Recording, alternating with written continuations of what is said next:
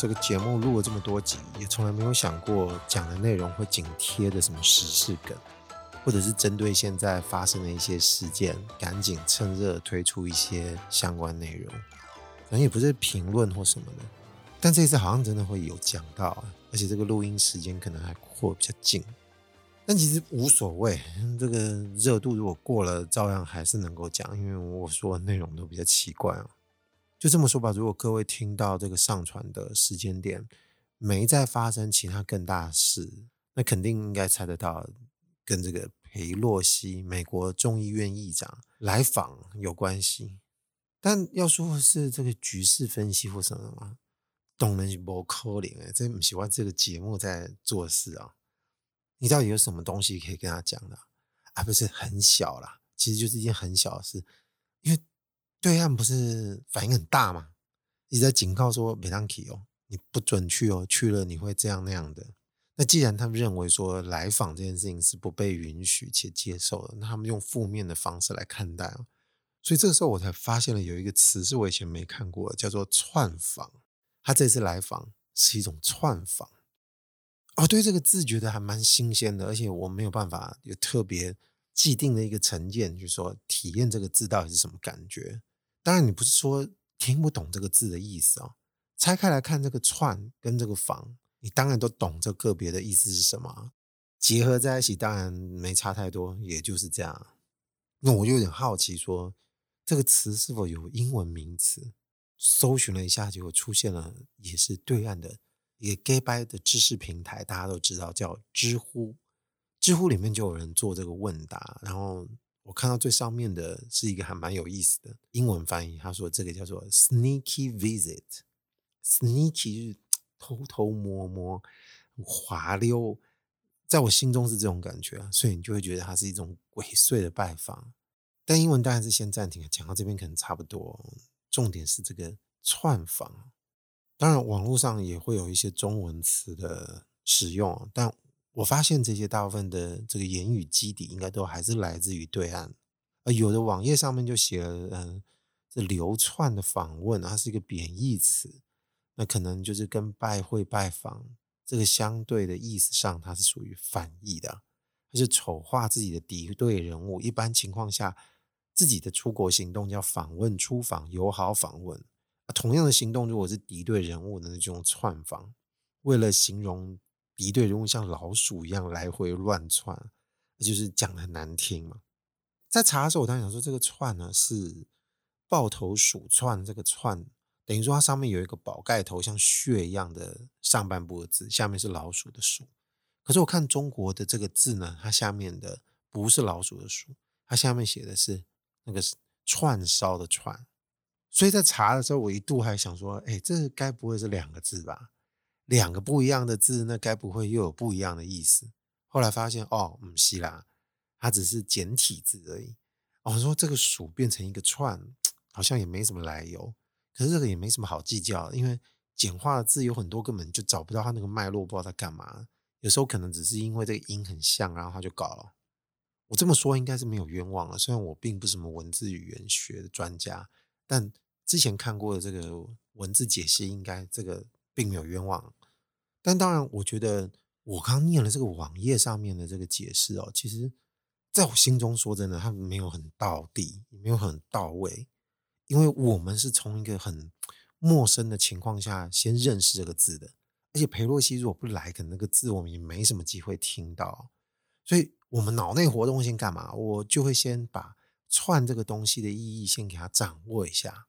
那一般我们可能想说，哎，他不是刚刚说的逃窜啊？抱头鼠窜啊，篡改啊，窜句啊，就是这种篡位啊，这种无为不为篡，可能还有一些隐藏的感觉啊，逃亡啊，偷偷摸摸，这个刚刚说了嘛，掺杂放东西，我们就是做一些更呃，像篡位的时候可能会说的是，可能会跟一些凶杀有关，夺取什么位置啊，那这这些东西就都差不多。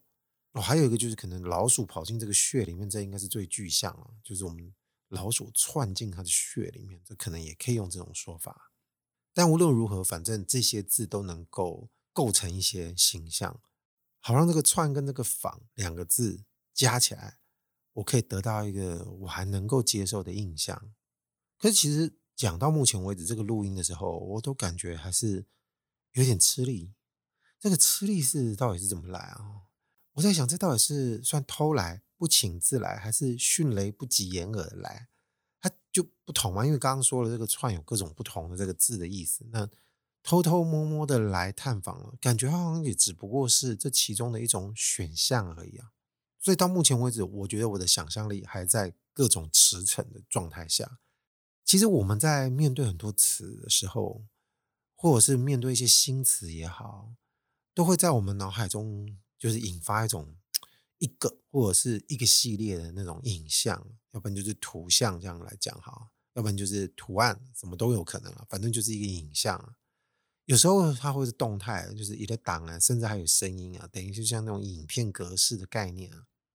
每次一提到那个词，你的脑海里面，可能就会闪过那个媒体影音的印象出来，感觉就像是一种预览动作。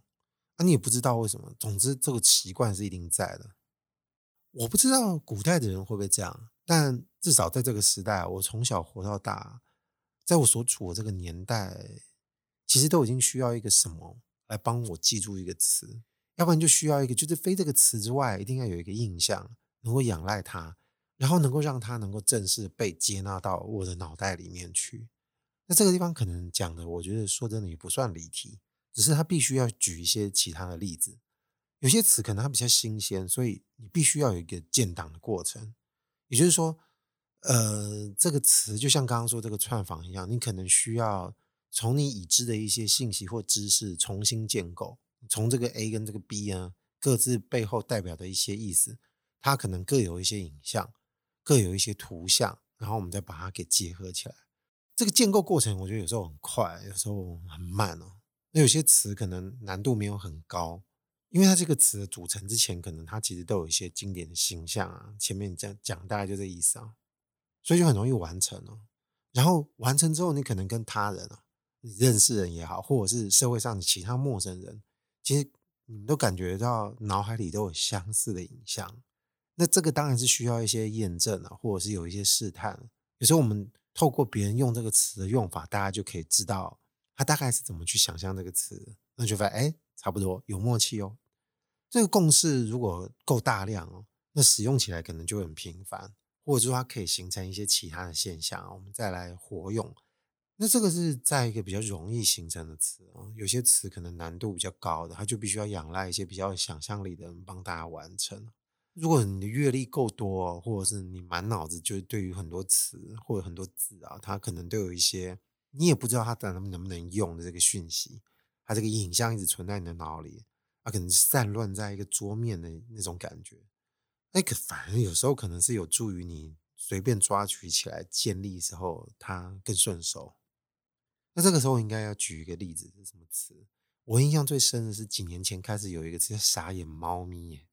对我自己而言，可能是一个蛮好的范例。我把我这个历程讲给大家听，为什么它是一个蛮好的范例？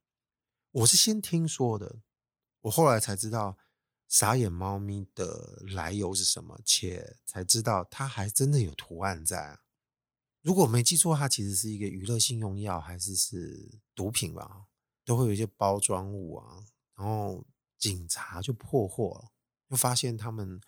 有一袋毒品上面呢，是那种像银色金属质感的塑胶袋啊，然后它上面有用麦克笔写“傻眼猫咪”，这个写就算了，他还画了一只猫咪，然后眼神有点呛。今天如果我可能是好比说跟着 PPT 跟的比较紧的，我每天都在看一些微博的新闻，我可能在这个词还没被变成迷因化之前，我就先认识了它，那很有可能。讲到傻眼猫咪的时候，我脑袋想的一直就是我看到那个袋子上面人家用手画那只猫。当然，我也觉得很妙，就是在这个袋子上面写这个词的人呢，啊，他也真的蛮闲的，还在上面画。但是，有点像上课一样的，你觉得老师讲的东西很枯燥，你忍不住在下面画一个傻眼猫咪出来了。总之，他是真的画出来了。所以我那时候心里就在想，啊，那不就因为刚好他画，我们来不及看。所以，因为我脑海里面的时候，那个写入，就是接纳这个过程，就并不具备这个门卡，它的门卡长的是另外一个样子。我脑袋想的是那种磕那个猫草的猫。你曾经看过一些影片，可能有些猫它已经呛掉，那个眼神都已经更涣散了。那你想到就是那个猫的样子，所以想那个傻眼猫咪的时候，可能想的是这样。那还有另外一种可能是，我觉得那个时候我没有采纳进去的，这一切都发生在潜意识过程啊。可能那个猫是被我们黏化，它可能听到什么东西，它觉得不知道怎么去应对，所以就很傻眼。所以它那个眼神，可能它透过卡通才会比较容易会有看到这种情形。它真的是愣在那边，就是不知道干嘛的这种傻眼猫咪。但不管是这个落选者，还是前面我那个入选哦，就是吃到猫草呛掉这个猫咪的样子，反正他都已经抢先在毒品那个包上面画那个猫，先一步就映入我的脑海里面。所以那个时候是有事件，那时候是有图案的。就算我那时候来不及想，就算我那时候我对于猫咪的印象也很模糊，虽然这个几率非常低，因为我们从小就应该知道猫是什么动物，猫长什么样，你是可爱的，你觉得它是讨厌的，这些东西都早就已经建立完成了。就算这些知识我们都很贫乏，这个几率极低，但还是真的发生了，那它还是没有风险太高，因为毒品上面画那个猫咪啊，你还是看得到。好奇的人可能上去搜寻引擎查一下，就知道啊，原来有这个图案，画那个样子。那这个应该几率不低，就会映入我们眼帘了，因为它是一个最原始的配套。这个词就是从那个画一起出来的，它并不是有另外的第二者或第三者参与这个创作过程，所以你应该不疑有他，就会同时间把这个图案接纳进自己的脑海里面。我说我们人脑有时候真的是蛮奇妙的。但这件事情就真的就是一直持续这样发生过。好了，那回到串访这个词，因为这几天它出现了，对我来说真的够新鲜了。然后我刚刚不是说，其实录到现在，我脑海里这个形象其实都还是没有办法特别的完成得了。但这个词是被他们常常使用的吧？哦，如果我没记错的话，可能是来自于官媒啊或其他机构，我不知道，反正就是常常在用。对他们不欣赏政治人物的一些行为，可能就会使用这个串访的词。但真的，他不来，我不知道这个词可能比较少听过。但既然发生了，你就会觉得这个词带着一种有意为之的气氛，就从对岸慢慢飘过来。当然是透过网络了哦。但这个意图性比较明显，因为就好比说，我觉得这个人是一个贱货。好比我刚讲完这个贱货，各位听完脑海里可能有各种各式各样的贱货形象出现，它不见得是完全属于我们正在描述的某一位人，你叫他贱货，但他会重叠在一起，或者是他可能有一套服装。今天讲这个贱货，可能是个男人，就算你那个衣服是女装，他也穿上了。但总之，这个衣服的架构是存在的，所以说这个串访可能也带着某种意味，是要把。跟这样子的一种人的形式给套上去，如果这个人被我们说过他做了一个真正真真切切的坏事，那很明白的，我们就会觉得这个人的人格应该也会被我们否定。一般如果他不是跟我生活之中真真实实所碰触到，真的是如此相关的人，那其实我们还蛮乐于否定一些人的人格的，这个应该都是很常见的事。讲这个好像跟上一集提到一个政治的东西相关。但这个确实是没错。说真的啊，朋友之间我们在讨论一些政治人物或者是演艺圈的人的时候，我们通常就比较不留情。这个负面词语用的当然是非常顺手。所以反过来说，这个词我也觉得，如果你依稀明白了这种用词的道理，那你不见得要直接说那个人是一个坏蛋，或者是刚刚说的贱货，或者是其他更难听的词。你可以用一些负面的动作来形容他，也许在某些程度上它是更有效的，因为你会让这个人跟那个恶行所绑定在一起。但刚刚说这个傻眼猫咪不是又有一些图像在配合吗？那、啊、你说这个串访有没有啊？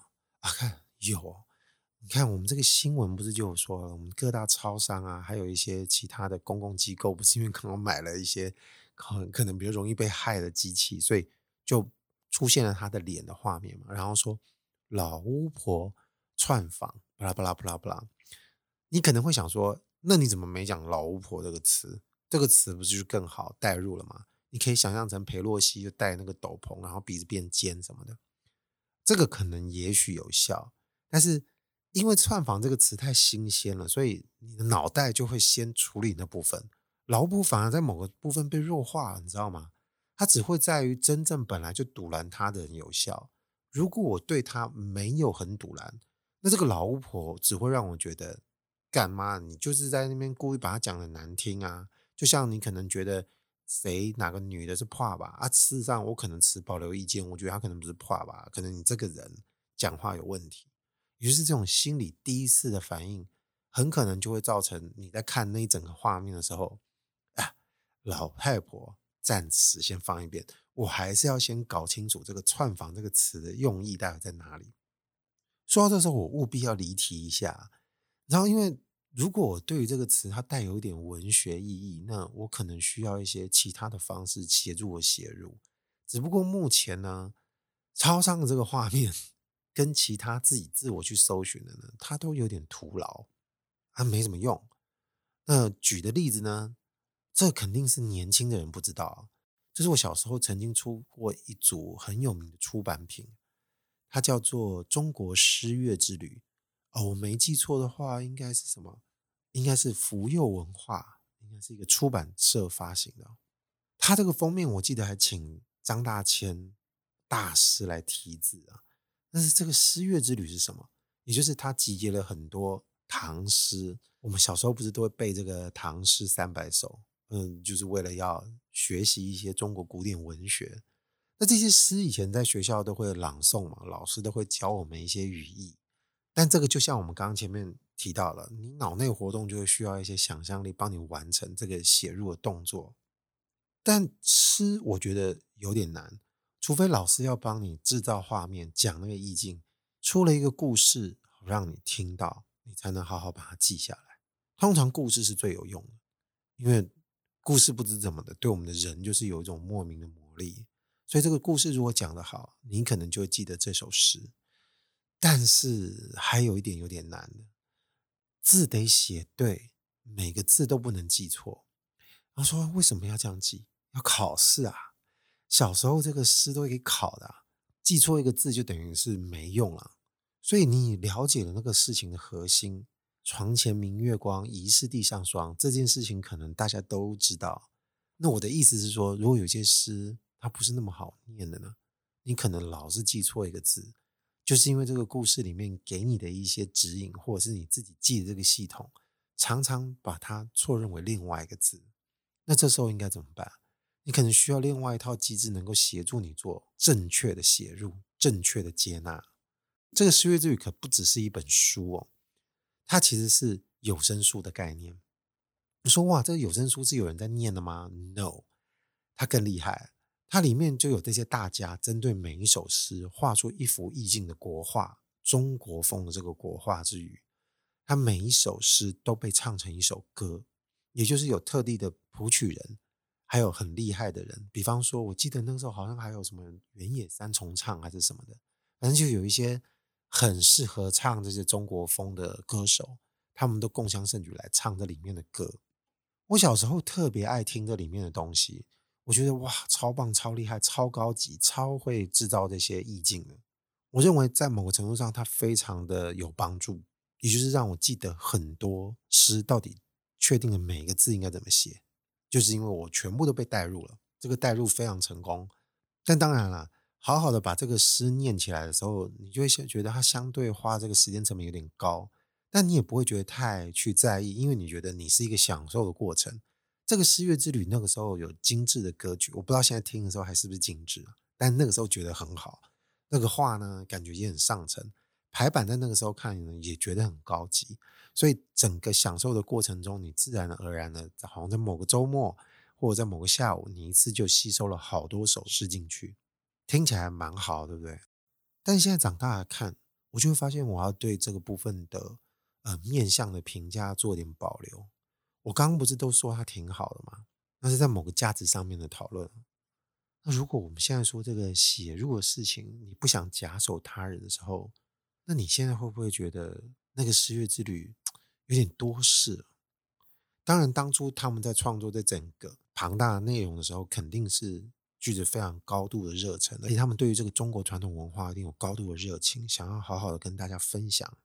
那画完了，形成一个很好的产品，大家都购买回去享受。唱跟画这件事情，到底把诗画活了还是画死了嘞？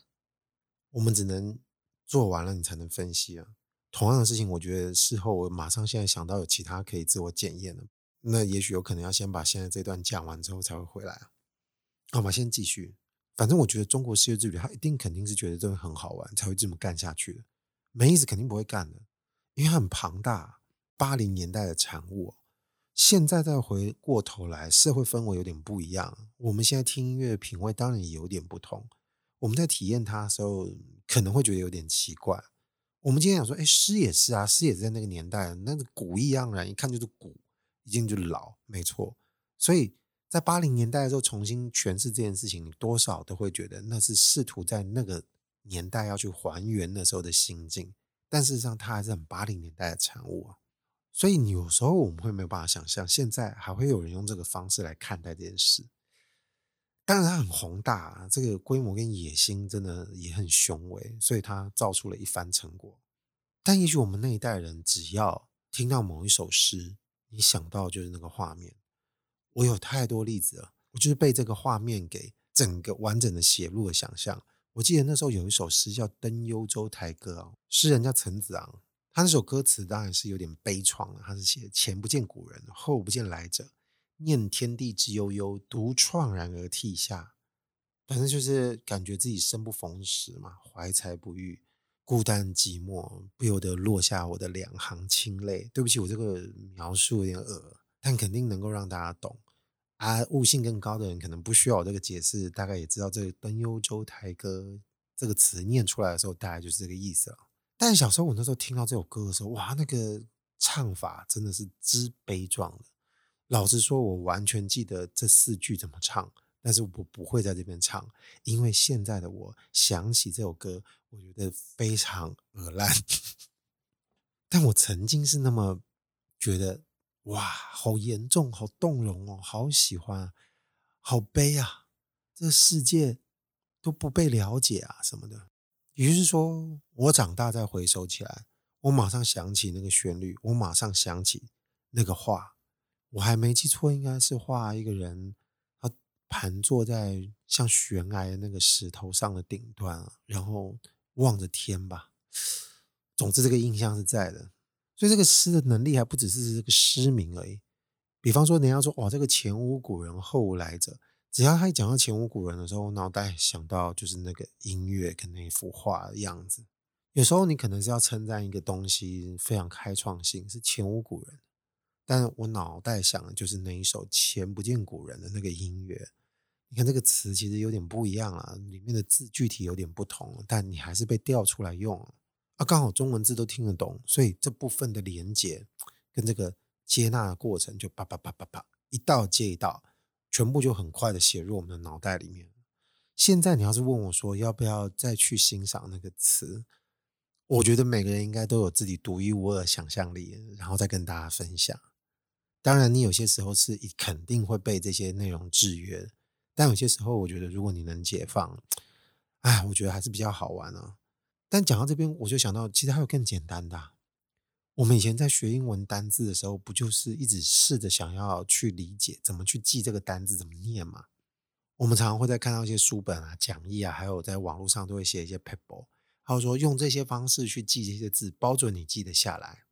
然后就发现这些字都是发音很像我们听的这些中文的某个词，或者是某个台语的词。当然，这样其实通常都是有效的。但你如果你要我细细的讲究的话，我以前面对这些资料背单字的时候，其实我觉得他还是没有办法百分之百达成，他是有点吃力的。为什么？因为觉得没有办法太走心。因为你告诉我这些词对我而言不够亲密。你是谁？我不确定。你说的话其实对我而言，我的接纳程度是有所防备的。而且它就是他人提供的，虽然这个可能是印在讲义上、印在课本上，它有一定的权威性，或有一定的趣味、一定的烘托程度。但它不是来自于我自己的经验，或者是我认识人提供给我的，除非他刚好提示这个词刚好跟我某个私人经验是相符的，否则我很难把它记下来。你想说，哎，真的记不下来吗？这样严格来讲也不能说没有记下来。我曾经觉得有趣之余，我肯定会在某个时段，我也会把它忘记了。它必须要跟别的事件结合，或者是因为刚刚说的故事让我记得。但故事的资源啊，成本太高了，没有人会这样对待一个要靠记忆才取得的这个英文单字。它成本真的太浩大了。如果一定要这样才能记得一个单字的话，那可能就被当了。所以死背活背，你都是希望在这个过程中让自己可以在一个写入的状态下多了一些形象牌，能够写得更深啊。但是其实它都还是需要不断的敲击，它就像是一个会自动浮上来的钉子。你在钉钉钉钉钉，你一定要钉到某个很深的程度之后，这个钉子才不会跑掉。所以，如果说刚刚那些教你如何同音去记得那些词的，我觉得能够记得住，那我觉得你蛮厉害的。事实上，我觉得有一半的词，它如果没有执行那个真正可以写入的功能的话，你背了还是会忘。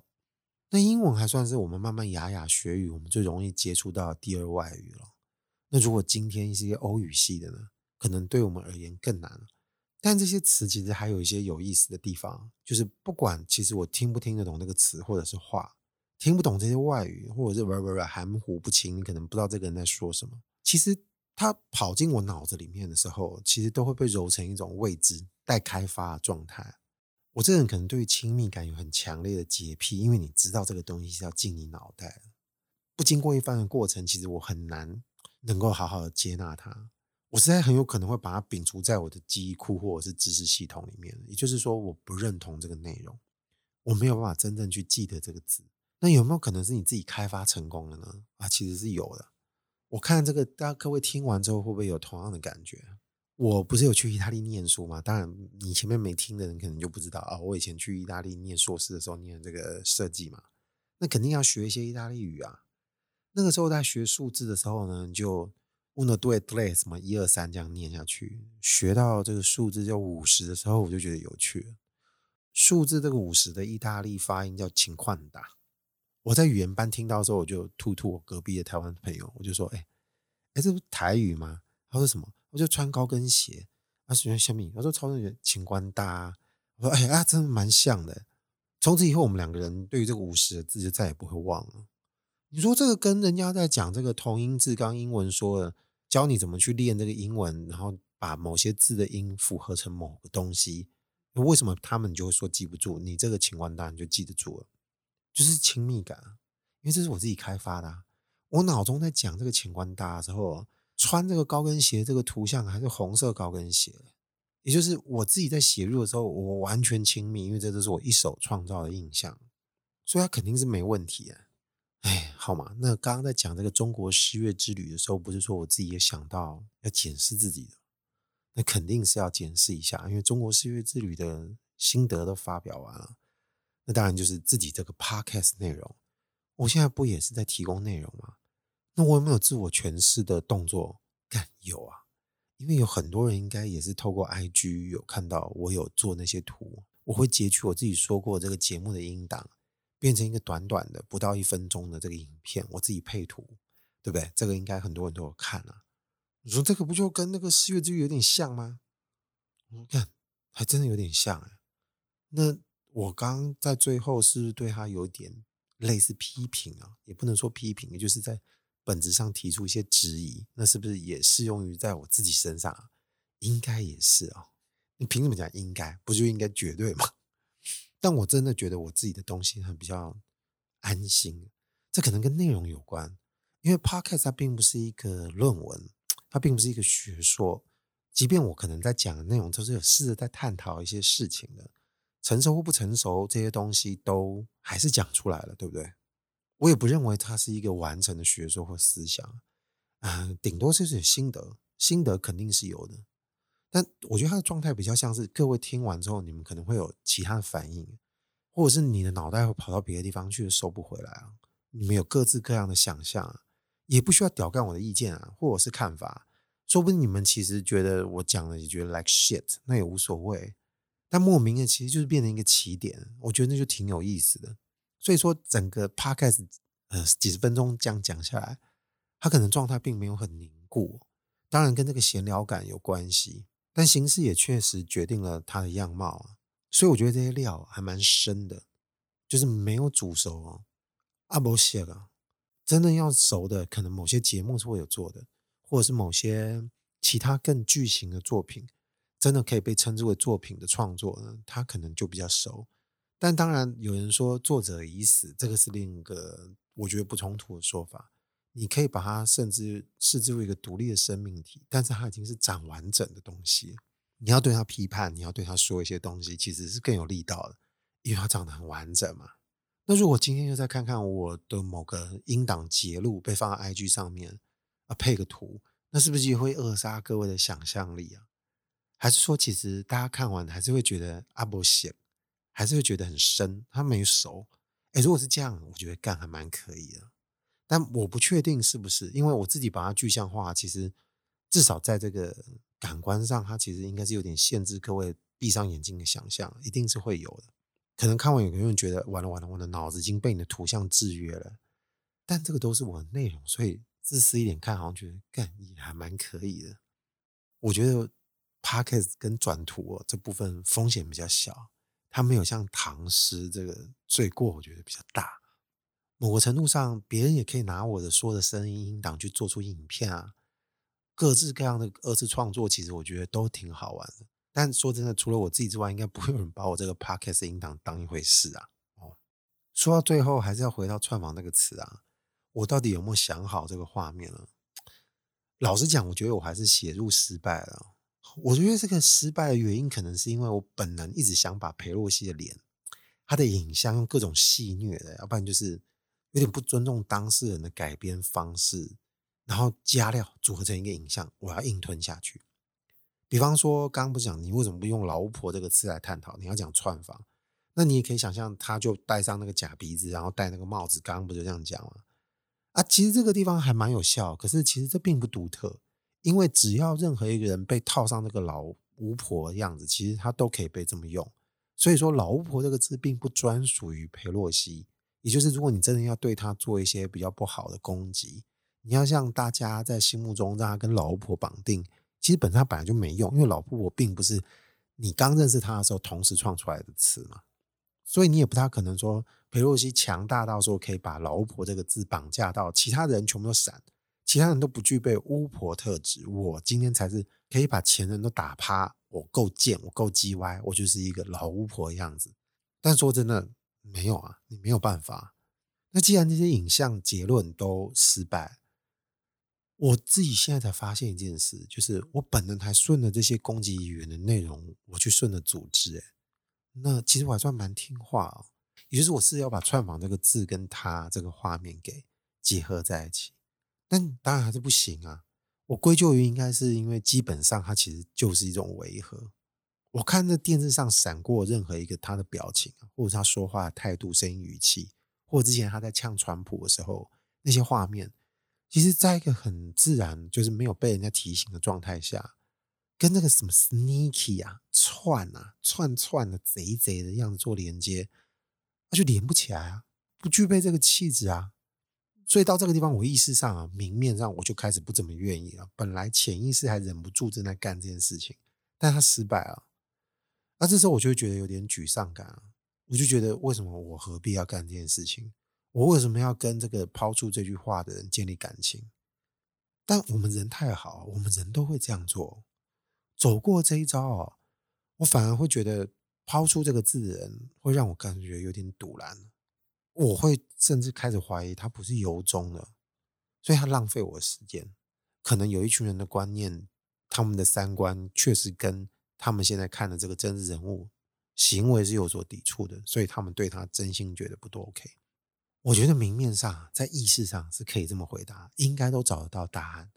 但这个意识之下呢，我仍然觉得这是不由衷的，所以我就觉得不好用这个词就不要用。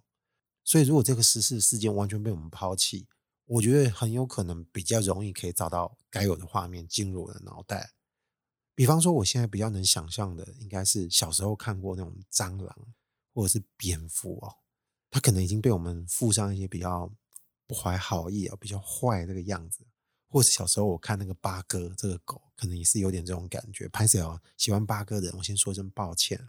反正这是我自己脑海里面的样子。反正他就是不怀好意，慢慢侵入你，要不然就直接飞向你，在你周围盘旋，或者说你可以想象成一个蝙蝠，然后那个头是八哥犬也可以。那如果说你不要做八哥犬也可以啊，你把他那个脸换成是小时候看那个志村或是豆豆先生，他们在某些短剧里面常会出现一些猥琐那种性格人物那种表情，这个这写入就应该很方便了。我觉得这个就会有串的感觉，然后对着你贼笑。最后飞进窗户说：“Hello，这个不是开头啊，刚好结束了。网络上的芳龄，我是阿贵，就先讲到这边好了，拜拜。”